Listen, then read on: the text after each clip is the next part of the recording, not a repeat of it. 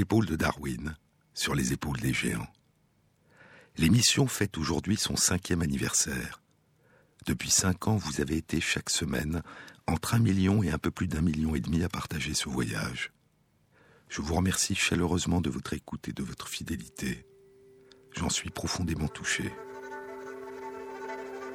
Se tenir sur les épaules des géants et voir plus loin, voir dans l'invisible, à travers l'espace et à travers le temps. Tenter de distinguer dans le merveilleux foisonnement de la diversité du vivant les liens invisibles qui tissent la trame de ces innombrables interactions. Les oscillations qui le parcourent en permanence, les dialogues, les alliances, les réseaux. Entrer lentement dans le paysage comme dans un tableau impressionniste. Le contempler, le parcourir, l'entendre soudain bruisser de mille sons, ressentir ses innombrables vibrations et devenir soi-même une partie du paysage.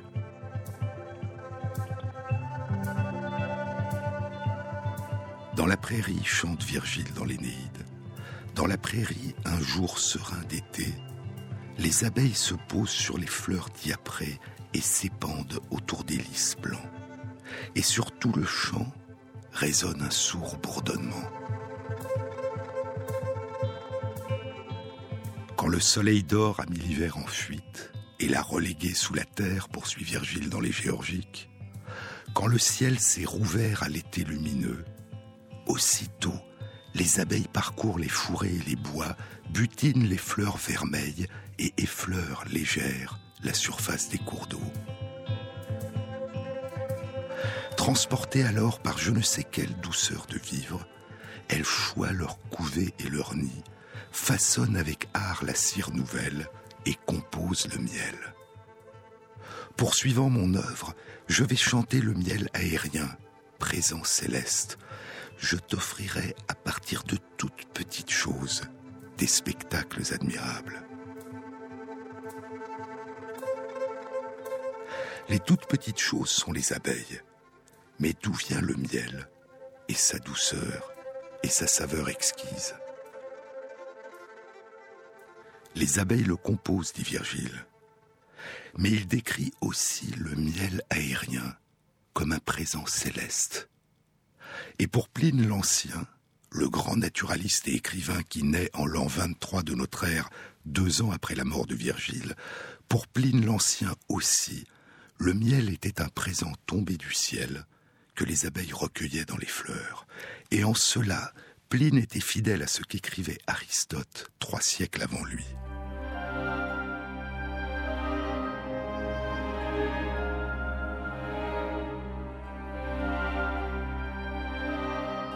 Sur les épaules de Darwin, Jean-Claude Amezen sur France Inter. Cette énigme pour les anciens de l'origine du miel fait l'objet d'un passage d'un livre passionnant, à la fois érudit et empli d'humour, intitulé L'abeille et le philosophe, étonnant voyage dans la ruche des sages. Il est écrit par deux frères, l'un philosophe et l'autre apiculteur. Pierre-Henri Tavaillot, maître de conférences en philosophie à l'université Paris-Sorbonne, et son frère aîné, François Tavaillot, apiculteur en Haute-Loire.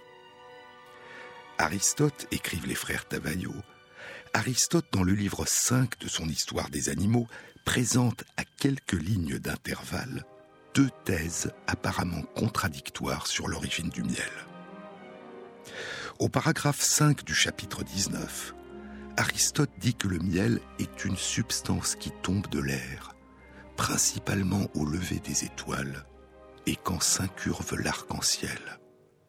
Mais six lignes plus loin, au paragraphe 7, il écrit que l'abeille apporte le miel de toutes les fleurs à calice et de toutes les plantes dont le suc est doux. C'est par un organe qui lui tient lieu de langue qu'elle recueille et rapporte tous ces sucs. D'où vient donc le miel? demandent les frères Tavaillot des rosées célestes ou des fleurs terrestres? Dans sa monumentale histoire naturelle composée de 37 livres, Pline l'Ancien va donner la clé de cette énigme en faisant la synthèse entre les deux options présentées par Aristote. Le miel, dit-il, vient de l'air, au moment de l'aube, surtout au lever des constellations, quand Sirius est dans son éclat, et jamais avant le lever des Pléiades, c'est-à-dire jamais avant le printemps. Ainsi trouve-t-on alors, à la première aurore, les feuilles des arbres humectées de miel. Et ceux qui, le matin, sont en plein air, sentent que leurs vêtements et leurs cheveux sont enduits d'une liqueur onctueuse, sueur du ciel ou salive des astres, ou suc de l'air qui se purifie, qu'il plût au Dieu que le miel fût pur, limpide et tel qu'il a d'abord coulé du ciel. Car pour Pline, écrivent Pierre-Henri et François Tavaillot, ce miel initialement très pur va perdre de sa pureté en tombant du ciel. Et en étant sucé par les abeilles sur les feuilles et sur les fleurs, il va être, dit Pline, altéré par le suc des fleurs, macéré dans les ruches et modifié mille fois. Néanmoins, il nous fait éprouver un grand plaisir en raison de son origine céleste. Les fleurs, poursuivent les frères Tavaillot, les fleurs ne sont donc qu'un réceptacle pour une substance tombée du ciel, mais un réceptacle qui n'est pas neutre et qui imprime sa marque au produit qu'il reçoit.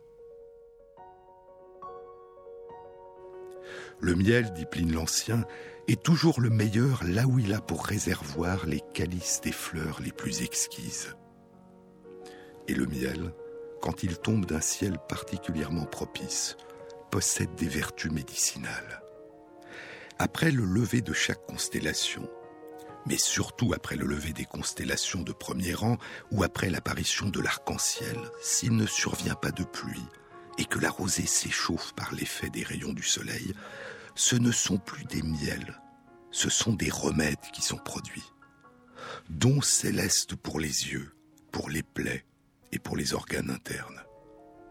Si on recueille le miel au lever de Sirius, et que le lever de Vénus ou de Jupiter ou de Mercure tombe le même jour, ce qui arrive souvent, la douceur du miel et la vertu qu'il possède pour rappeler les mortels à la vie ne sont alors pas moindres que celles du divin nectar.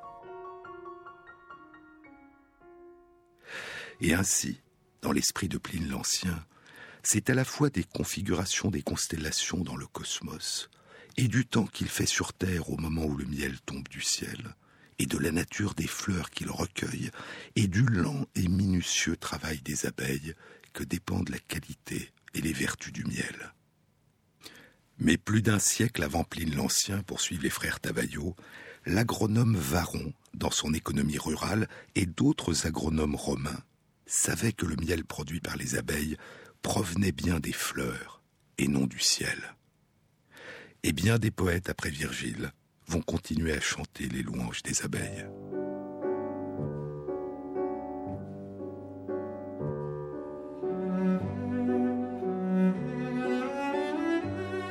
Ô vous dont le travail est joie, chantera Hugo, vous qui n'avez pas d'autre proie que les parfums, souffle du ciel, vous qui fuyez quand vient décembre, vous qui dérobez aux fleurs l'ambre pour donner aux hommes le miel, chaste buveuse de rosée, ô sœur des corolles vermeilles, fille de la lumière, abeille. Elles sont l'âme de l'été, écrit il y a un siècle le poète Maurice Maeterlinck dans son merveilleux livre La vie des abeilles. Elles sont l'âme de l'été, l'horloge des minutes d'abondance, l'aile diligente des parfums qui s'élancent, l'intelligence des rayons qui planent, le murmure des clartés qui tressaillent, le chant de l'atmosphère qui s'étire et se repose. Et leur vol est le signe visible, la note musicale des petites joies innombrables qui naissent de la chaleur et vivent dans la lumière. Elles font comprendre la voix la plus intime des bonnes heures naturelles. À qui les a connues, à qui les a aimées, un été sans abeilles semble aussi malheureux et aussi imparfait que s'il était sans oiseaux et sans fleurs. Une fonction vitale de l'art, écrivait en mai 2015 dans Nature le poète et romancier John Burnside, une fonction vitale de l'art dans nos vies et de restaurer notre capacité à nous émerveiller et d'augmenter ainsi notre respect pour d'autres formes de vie. John Burnside cite Henry David Thoreau. En 1845, après des études à l'université Harvard, Thoreau part seul dans la forêt. Il habite durant deux ans près d'un étang, l'étang de Walden, dans une cabane qu'il construit de ses mains. Il a 27 ans. Dix ans plus tard, en 1855, il publiera le récit de cette expérience dans un livre, Walden. Un récit d'explorateur, mais avant tout un voyage intérieur.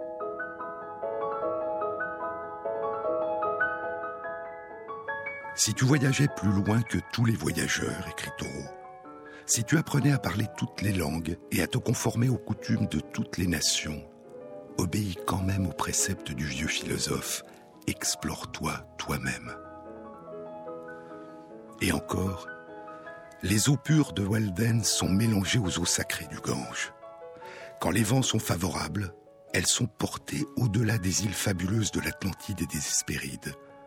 Par-delà l'embouchure du golfe Persique, elles se fondent dans les flots tropicaux des mers indiennes et abordent aux ports dont Alexandre ne connut que les noms. Et je quittais les bois pour une aussi bonne raison que celle pour laquelle j'y allais. Peut-être me sembla-t-il que j'avais plusieurs autres vies à vivre et ne pouvais consacrer plus de temps à celle-ci. La vie en nous est comme l'eau dans la rivière. Et les dernières phrases de Walden. Le simple écoulement du temps ne suffit jamais à faire apparaître l'aube. Seul le jour auquel nous sommes éveillés est une aube le soleil n'est rien d'autre qu'une étoile du matin.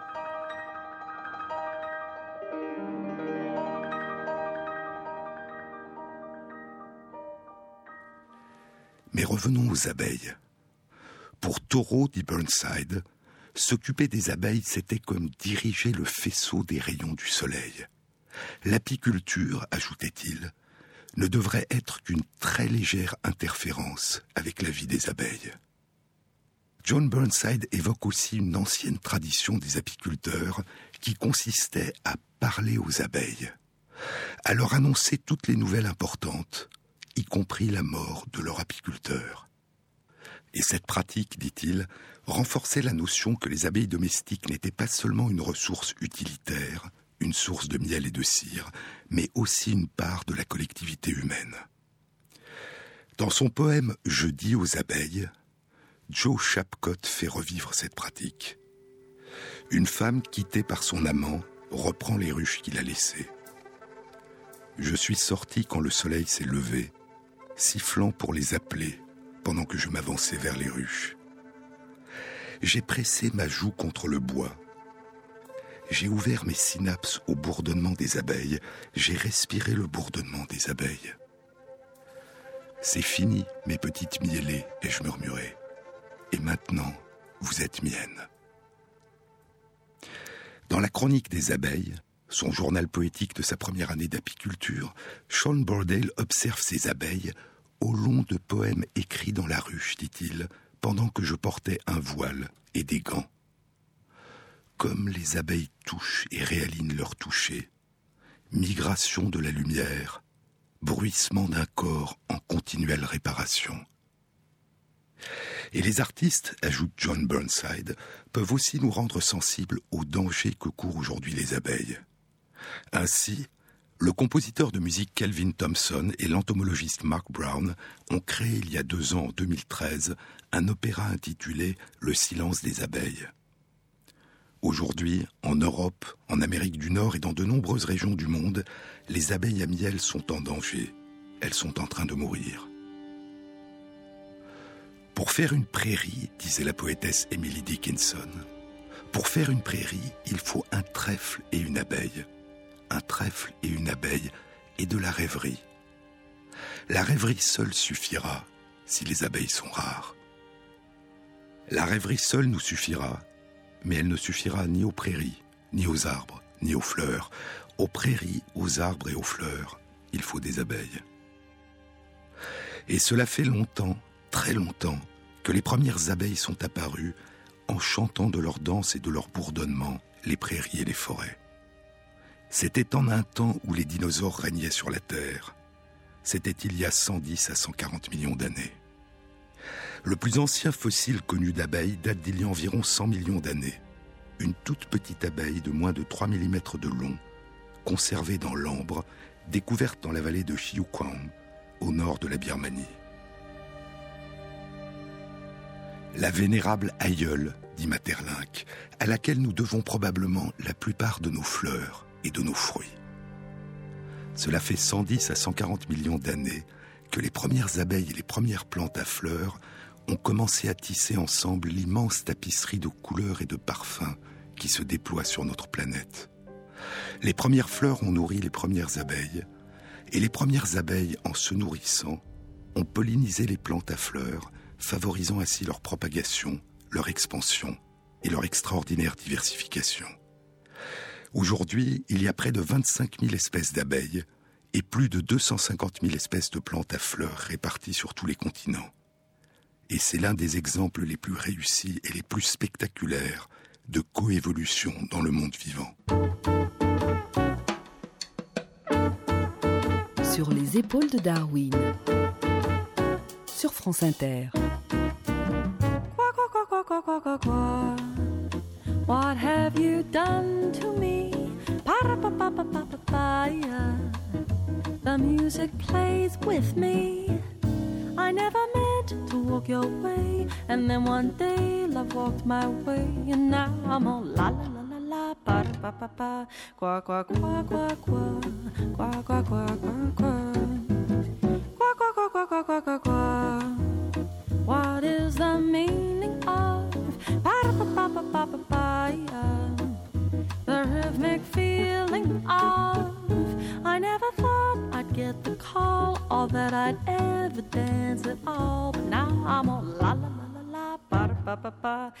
qua qua qua qua oh je ne sais quoi. The truth in life is be, will always be. So don't go forcing love, just wait and then you'll see.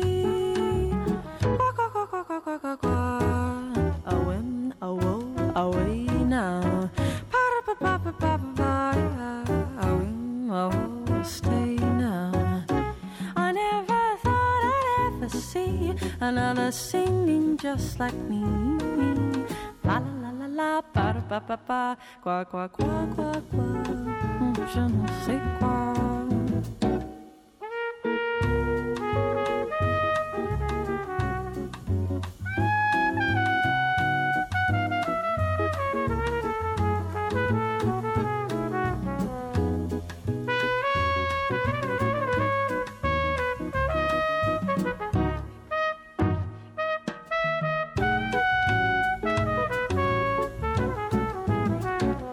life is what will always be. So don't go forcing love, just wait and then you'll see. Qua, qua, qua, qua, qua, qua, qua, qua. A whim, a woe, away now. Ba da ba ba ba ba ba ba. A whim, a woe, stay now. I never thought I'd ever see another singing just like me. La la la la la,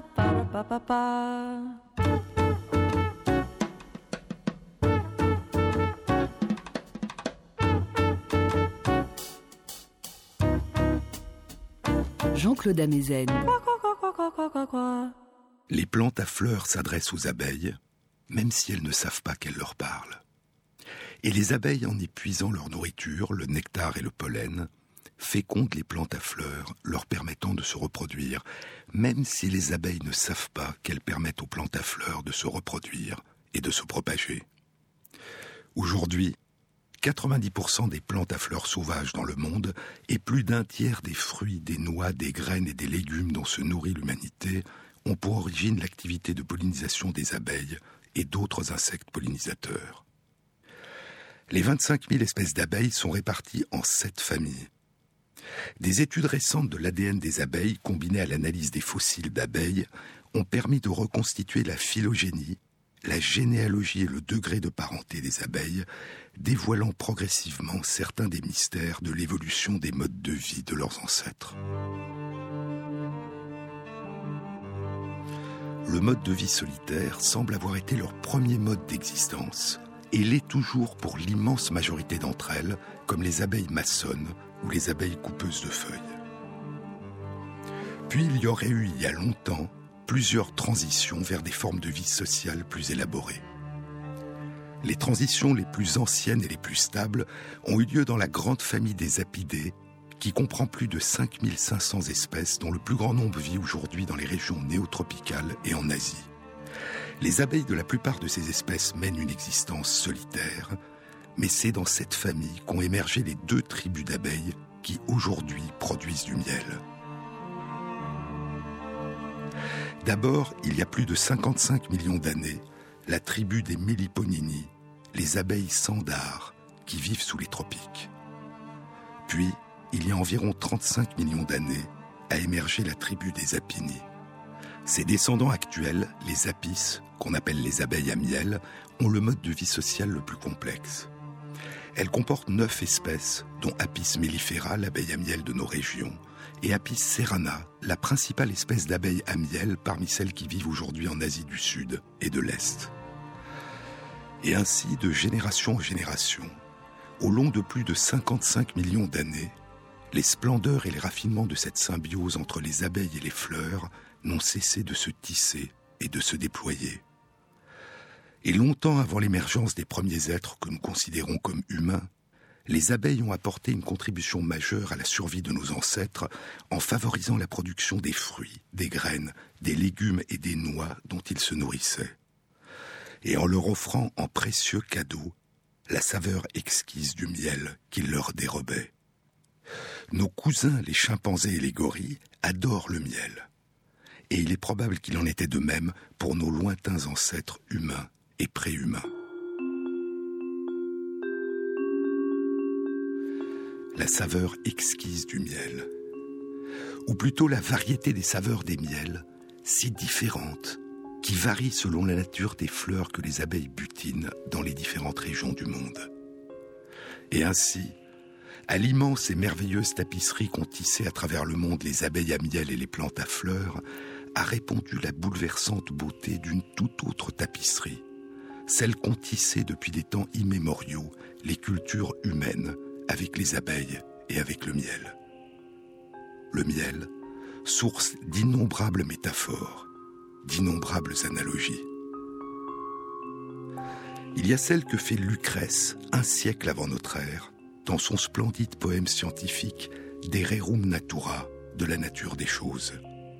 Un splendide mélange d'émotion et de raison, d'art et de science, qui transmet la philosophie de son maître Épicure. Dans un beau livre, Quattrocento, Stephen Greenblatt, qui enseigne les humanités à l'université Harvard, évoque l'éblouissement que causa la découverte par le Poge en janvier 1417, dans la bibliothèque d'un monastère, du long poème de Titus Lucretius Carus, De Natura Rerum.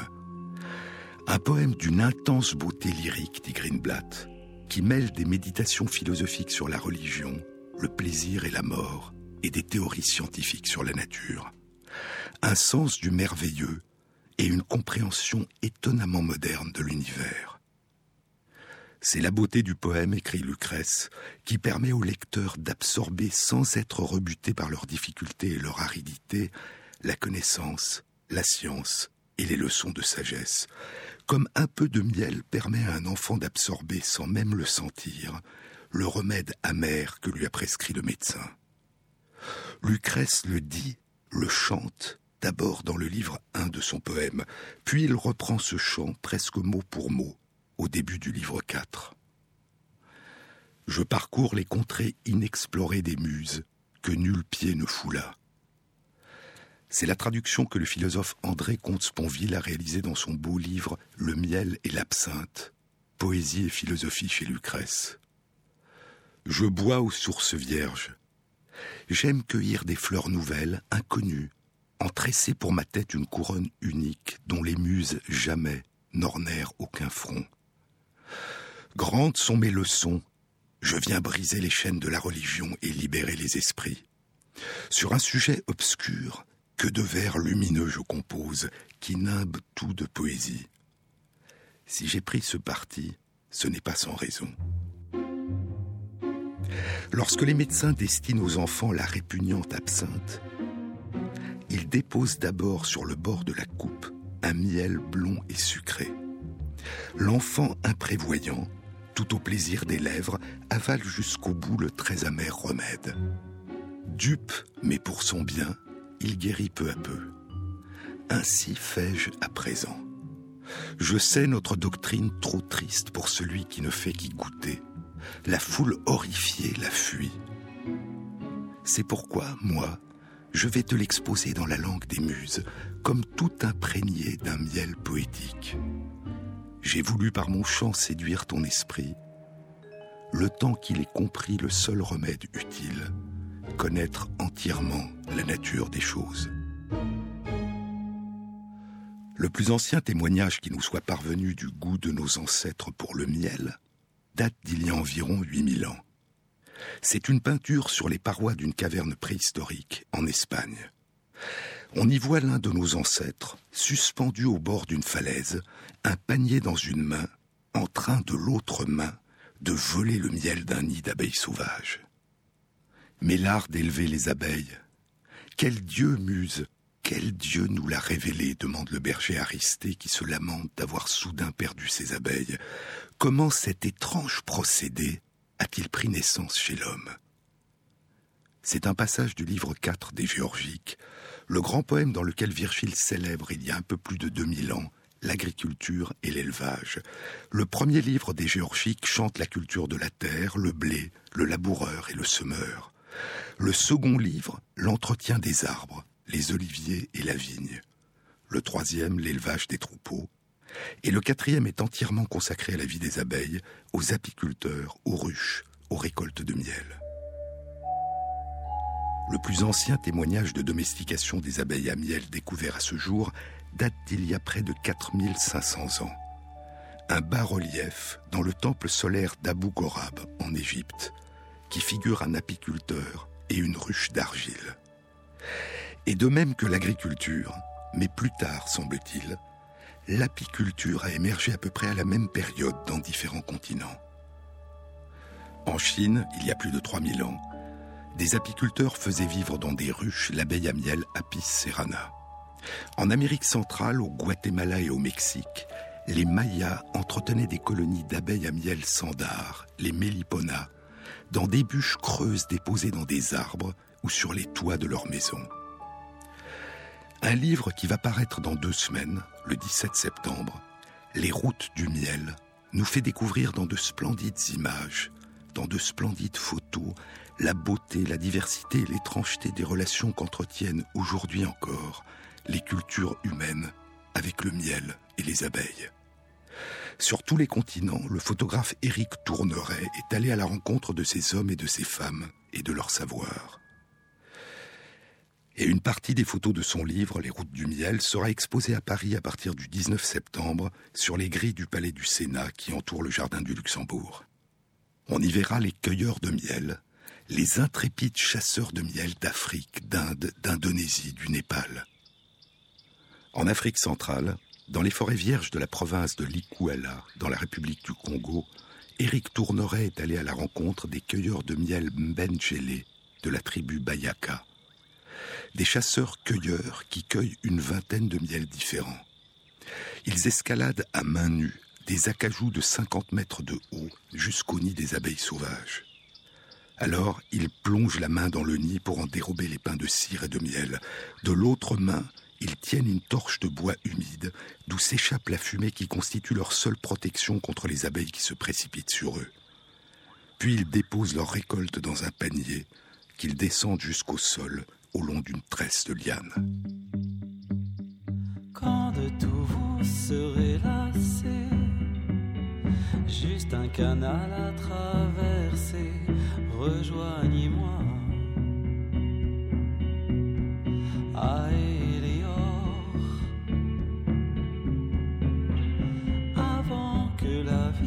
se défile avant de gagner l'autre bord. Rejoignez-moi. À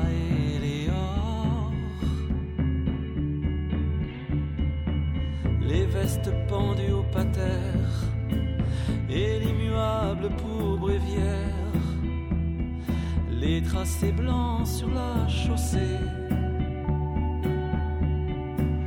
Fourmillement de mille pensées, les galeries à ciel ouvert, où vont les figurines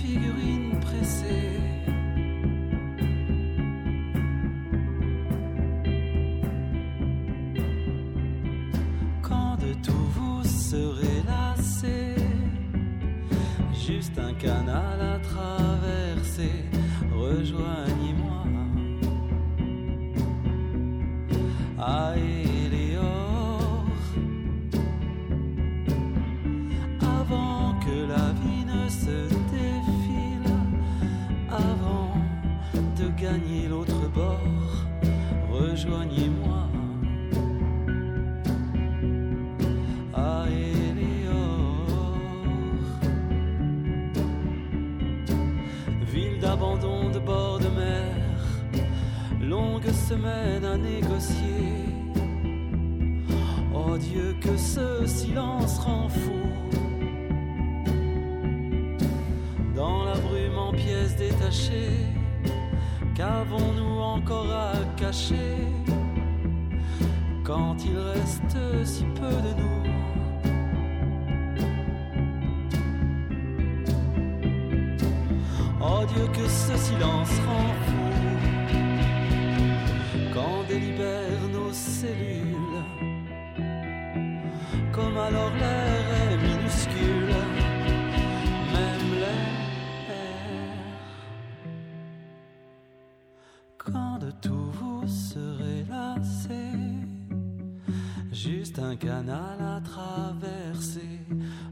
Rejoignez-moi.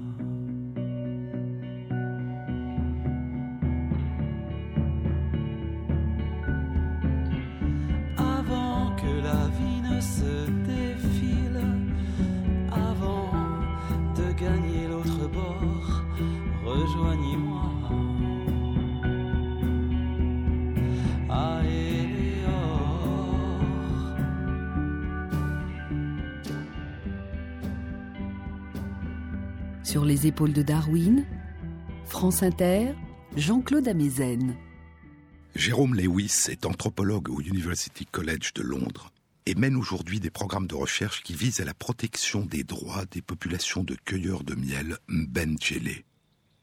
Il y a une vingtaine d'années, il a vécu avec eux durant trois ans en forêt, avec sa femme et leur enfant. Il a étudié leur langue et leur religion. Pour les Mbendjele, dit Jérôme Lewis dans Les Routes du Miel, pour les le miel occupe une place centrale dans les origines de l'humanité. Au commencement, dit leur récit des origines, Komba créa les hommes et les femmes. Il les plaça en deux lieux différents, éloignés dans la forêt. Et les hommes et les femmes ignoraient l'existence des autres.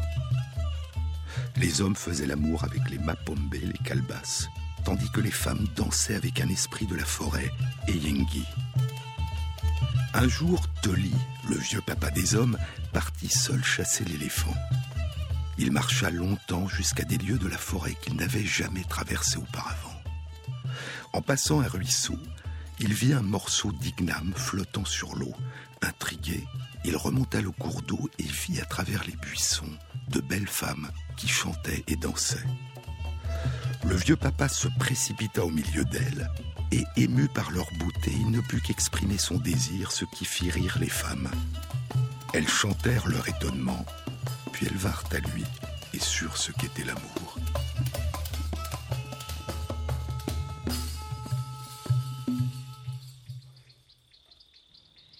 À l'aube, le vieux papa ébloui repartit partager cette nouvelle avec les autres hommes.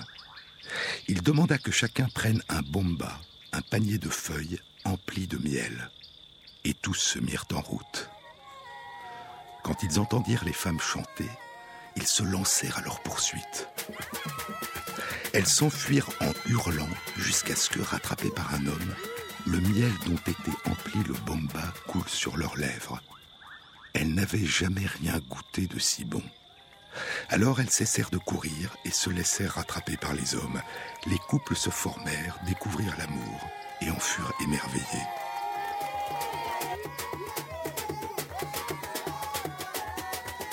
Depuis ce jour, ce sont les hommes qui font la danse Eyengi, l'esprit de la forêt, et cette danse est devenue le rite le plus important des Mbenjele.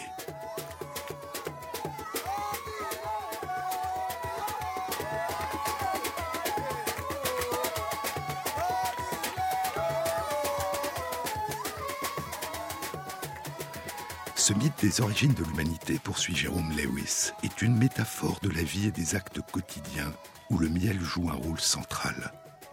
Le déguster, éprouver ce plaisir ineffable pour qui ne connaît pas d'autres aliments sucrés, les fruits de la forêt le sont peu, cette euphorie de goût et de sensation représente bien autre chose que de se nourrir. Le miel participe à la connexion mythique avec notre corps. Il est comme un ancêtre vivant dans ce corps que nous avons la chance d'habiter aujourd'hui et qui, comme le miel, possède une existence continue depuis la nuit des temps. Il nous relie à nos propres capacités d'être. Le miel revêt aussi une signification amoureuse particulière et imprègne les relations entre hommes et femmes. Beaucoup de métaphores de l'amour évoquent sa succulence. Les hommes donnent du miel à leurs femmes, gage d'un mariage heureux. Pour demander une jeune fille en mariage, ils lui offrent du miel, comme le firent les hommes dans le mythe de la création. Quand en forêt on commence à comprendre l'effet qu'a le miel sur soi, puis sur les autres, puis sur la femme que l'on aime, il prend une nouvelle importance. On peut dire que la société a son origine dans le partage du miel, dont la contemplation devient métaphysique, sexuelle, spirituelle. Les Mbenjele sont des experts de la chasse au miel, dit encore Lewis. Mais je ne dévoilerai pas leurs secrets. Nous ne les partageons pas avec les femmes, sinon elles iraient chercher le miel, et nous, les hommes, n'aurions plus cet avantage de pouvoir le leur offrir. Nous repérons, Jérôme Lewis dit nous, il parle comme un Benjelé dont il a partagé la vie, nous repérons les abeilles au reflet du soleil sur leurs ailes, ou encore par leur bourdonnement qui nous indique dans quelle direction elles volent. Imaginez quelle acuité d'oreille il faut pour les discerner parmi tous les sons de la forêt. Et nous avons encore bien d'autres indices, car le grand art de la chasse au miel repose sur un système de déduction. Cela fait partie de l'université de la forêt. Il faut y vivre pour cultiver ses sens. Chez les Mbenjele, ce qui est rapporté de la forêt est tout de suite partagé. Cela garantit que nul ne puisse exercer de pouvoir sur autrui, car les besoins étant satisfaits, il n'y a pas de levier de manipulation. Ainsi, il est inimaginable qu'un homme qui a trouvé du miel ne le partage pas. Lorsqu'un chasseur a repéré une colonie d'abeilles, un groupe se prépare à la récolte sans autre organisation que de s'assurer que tout le monde n'y va pas en même temps. Dans ce sens, poursuit Jérôme Lewis, le chant polyphonique, qui est pratiqué par les Mbenjele et dans toute l'Afrique, représente une éducation très subtile. Ce chant a plusieurs voix, ce chant choral, encourage chacun à faire quelque chose de différent, mais de complémentaire des autres. Ce chant favorise une autonomie sans le besoin d'attirer l'attention sur soi.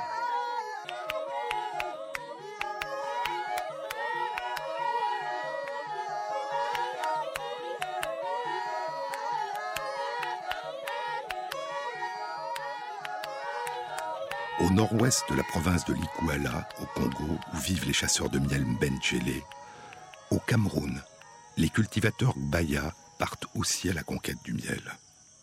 Leur corps est revêtu d'armures et de casques tissés de fibres d'écorce rousses et beiges. Leur visage et leurs mains nues sont enduits de la sève de l'arbre jeté qui les protège des piqûres en repoussant les abeilles. Revêtus de ces armures d'écorce, semblables à des guerriers mythiques, ils montent au long des arbres sur des échafaudages de branches et de raffias à la recherche des nids d'abeilles. Très loin de là, dans l'état du Tamil Nadu, à la pointe sud de l'Inde, Éric Tourneret est allé à la rencontre des chasseurs de miel Adivasi, de la tribu des Iroula. Ce sont des cultivateurs.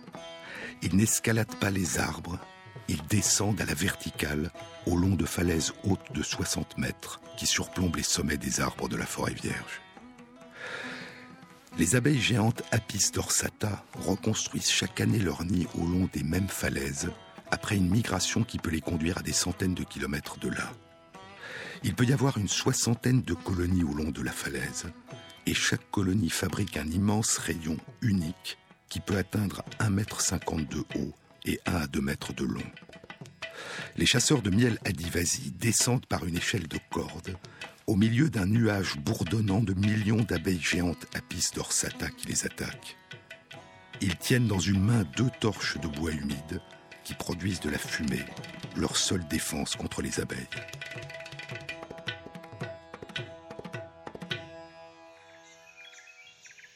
À plus de 4000 km à l'est de là, en Indonésie, dans l'île de Bornéo, près des lacs de la région de Sentarum, d'autres chasseurs de miel partent à la conquête des nids d'abeilles géantes, Apis dorsata. À Bornéo, ce n'est pas au long des falaises, mais au sommet des arbres, que les chasseurs de miel malais vont à leur rencontre. Ils escaladent les arbres à miel, les arbres lalao, à 40 mètres de hauteur au-dessus du sol. Ces arbres à miel, où les colonies d'abeilles géantes reviennent chaque année, sont entretenus et les titres de propriété sur ces arbres se transmettent de génération en génération. C'est une forme particulière d'apiculture qui consiste non pas dans la fabrication et l'entretien d'une ruche, mais dans l'entretien des arbres qui accueillent les nids d'abeilles sauvages. Mais dans cette région du monde comme dans d'autres, la cueillette du miel au sommet des arbres coexiste avec une forme plus classique d'apiculture. Nicolas César est ethnologue et poursuit ses recherches au laboratoire d'éco-anthropologie et d'ethnobiologie du Muséum national d'histoire naturelle et du CNRS à Paris. Ma recherche, dit-il dans les routes du miel, s'intéresse à une forme de gestion des essaims d'abeilles géantes qui, selon la façon dont elle est pratiquée, se situe entre la cueillette et l'apiculture. Cette technique a été observée pour la première fois en 1850 à Bornéo, mais elle est certainement plus ancienne. Selon les apiculteurs malais, elle viendrait de l'observation par les anciens d'essaims d'abeilles installés sous des bois flottés, coincés dans la frondaison des forêts immergées. Elle s'est développée souvent en parallèle de la cueillette, de l'apicollecte, dans d'autres régions d'Inde, du Vietnam, du Cambodge et surtout en Indonésie, où je l'étudie. Elle consiste à disposer à hauteur d'homme un support incliné à 30 degrés, tronc ou planche, sous lequel les abeilles vont fonder leur colonie et construire leurs rayons. À Bornéo, poursuit Nicolas César, les apiculteurs construisent des supports de 2 mètres appelés tikung, concave en haut pour permettre l'écoulement des eaux de pluie et convexe en bas pour faciliter l'installation et la construction du rayon par les abeilles. La planche inférieure est ensuite frottée de vieilles cires pour attirer les abeilles. Lorsque l'installation répond aux meilleures conditions, elle permet des récoltes régulières et abondantes, réalisées de préférence de nuit pour minimiser les attaques. Certains apiculteurs possèdent jusqu'à 400 planches et près d'un quart des structures se peuplent d'abeilles chaque année. Contrairement à la collecte dans les grands arbres ou sur les falaises, les colonies sont aisément accessibles. Et cette technique qui permet une apiculture simple mais efficace s'appuie sur des connaissances précises du cycle biologique de l'espèce et des différentes floraisons. Elle représente un cas unique de semi-domestication de l'abeille géante asiatique. Mes travaux, dit Nicolas César, mettent en avant la richesse des savoirs locaux, tant dans la compréhension de l'abeille et de son écologie pour attirer les essaims, que dans les règles de conduite de la collecte. En effet, la préservation du couvain, le prélèvement d'une partie seulement du miel, permettent de réaliser plusieurs récoltes par saison et favorisent le retour des abeilles l'année suivante.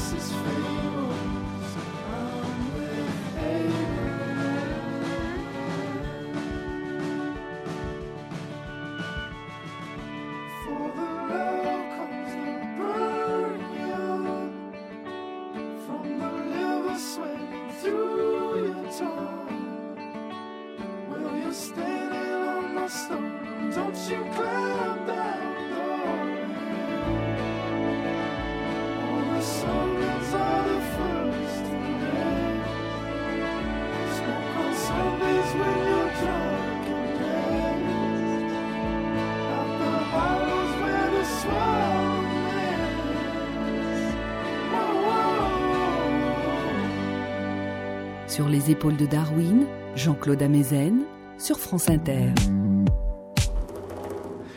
Au Cameroun, chez les cultivateurs Baya, il y a les chasseurs de miel qui escaladent les arbres à la recherche des nids d'abeilles sauvages, le corps revêtu d'armure tissée de fibres d'écorce. Et il y a aussi les apiculteurs qui élèvent les abeilles dans des ruches qu'ils déposent dans les arbres. Dans le village de Dengboya, dans les environs de Nkaundal, Éric tournerait à rencontrer des hommes qui fabriquent les ruches paniers en forme de cône dans lesquels est déposée de la cire pour inciter les abeilles à y élire domicile. Certains cultivateurs en possèdent plus d'une centaine. Elles sont faites d'une armature de nervures de palmier raffia, recouverte de palmes. À plus de 3000 km à l'est du Cameroun, dans la corne de l'Afrique, en Éthiopie, dans la vallée de l'Omo, vivent les apiculteurs Bana. Revêtus des splendides peintures d'argile blanche des peuples de l'Omo, ils escaladent les acacias dans la nuit à la lueur d'une torche. Et ils déposent en haut des arbres leurs ruches, des troncs d'arbres évidés où ils viendront puiser plus tard leur récolte de miel. La propriété de ces arbres à ruches, dans lesquels les abeilles aiment s'installer, se transmet à travers les générations. Très loin de là, au nord-ouest de la Turquie, près de la mer Noire. Éric Tourneret est allé dans les montagnes de l'ancien Lazistan, au pied du mont Kashkar. Là persistent encore les traditionnels karakovan, ou ruches noires, creusées dans les troncs d'arbres, que les apiculteurs installent sur des arbres à 10 ou 15 mètres de hauteur pour les protéger des ours. En Russie, au bord des montagnes de l'Oural, les apiculteurs bashkirs creusent des cavités dans les bortis, les arbres ruches, pour accueillir les abeilles à 15 mètres de hauteur et permettre aux nids d'abeilles et à leur miel de demeurer hors d'atteinte des ours. Au Brésil, en Amazonie, dans l'état du Para, les Amérindiens Kayapos recueillent le miel des abeilles sandars des tropiques, les Méliponas, et les apiculteurs Cabocos accueillent ces abeilles dans des ruches faites de caisses de bambou. Il y a à travers le monde tant de miels différents, aux saveurs étranges. Miel précieux du Népal, d'Éthiopie, de Turquie, du Brésil, du Mexique, d'Australie, de Nouvelle-Zélande. Miel des montagnes ou des plaines, des forêts ou des prairies. Chaque continent, chaque pays, chaque région a ses miels. Et au cours d'une nuit du miel organisée en mars dernier par Hervé Chandès à la Fondation Cartier pour l'art contemporain, Nuit du miel animée par Cédric Villani et consacrée à la vie des abeilles, les spectateurs ont pu goûter aux saveurs étranges de miel venus de tous les continents. Il y a, à travers le monde, tant de miels différents et tant de traditions et de savoirs différents. Il y a tant de formes différentes de cueillette de miel et tant de formes différentes d'apiculture. Il y a les arbres à miel, les arbres à ruches, les cavités creusées de main d'homme dans les arbres, les tikungs, les planches pour abeilles déposées dans les arbres à miel d'Asie du Sud-Est. Il y a les ruches déposées dans les arbres, des troncs d'arbres évidés ou des paniers. Il y a les ruches paniers tressées de paille que déposent sur le sol les apiculteurs des landes de bruyère en Allemagne, les ruches à casier recouvertes de fresques en Slovénie. Il y a les transhumances des apiculteurs qui transportent leurs ruches et leurs abeilles à travers l'Europe de l'Est, dans leurs camions où ils vivent, à la poursuite des floraisons à travers l'espace et les saisons. Il y a en Argentine les transhumances des apiculteurs qui transportent leurs ruches en bateau, au fil de l'eau, au long du delta du Rio Paraná, déposant d'île en île leurs ruches sur pilotis. Et les grandes migrations à travers les États-Unis où les apiculteurs apportent par camion 1 500 000 ruches dans la Central Valley en Californie pour polliniser les immenses vergers d'amandiers en fleurs qui poussent sur 270 000 hectares. Certaines de ces colonies d'abeilles à miel ont fait un voyage de 10 000 km en camion, venant de Floride. D'autres viennent de l'Ohio, du Dakota.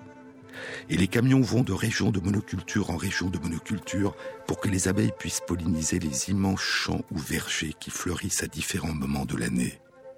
Les vergers d'agrumes en Floride, les champs de pastèques au New Jersey, les champs de myrtilles dans l'état du Maine, les vergers d'amandiers en Californie.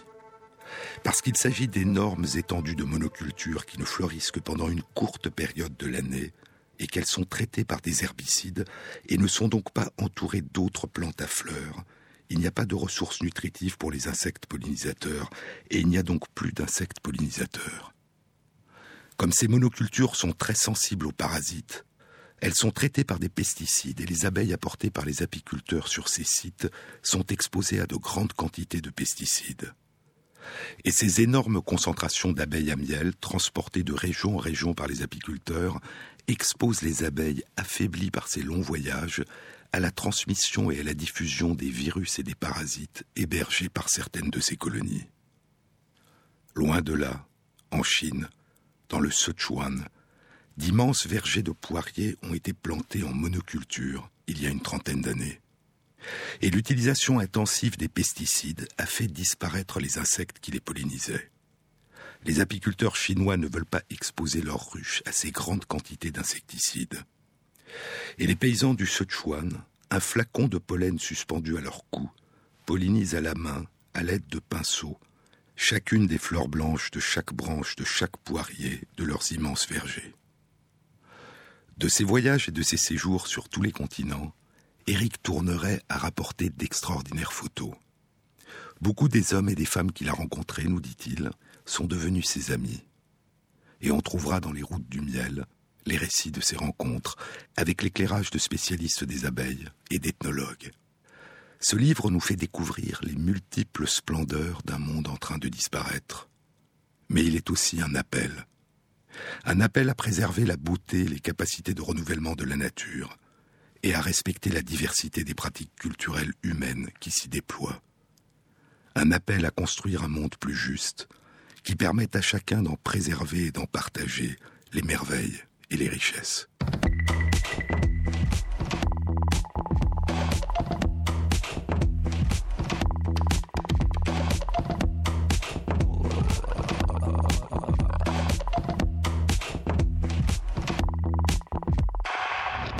Cette émission a été réalisée par Christophe Imbert avec à la prise de son et au mixage Bruno Poncelet, Jean-Baptiste Audibert pour la programmation des chansons et merci à Christophe Magère pour la mise en ligne des articles scientifiques et des livres dont je vous ai parlé sur la page de l'émission Sur les épaules de Darwin sur le site franceinter.fr.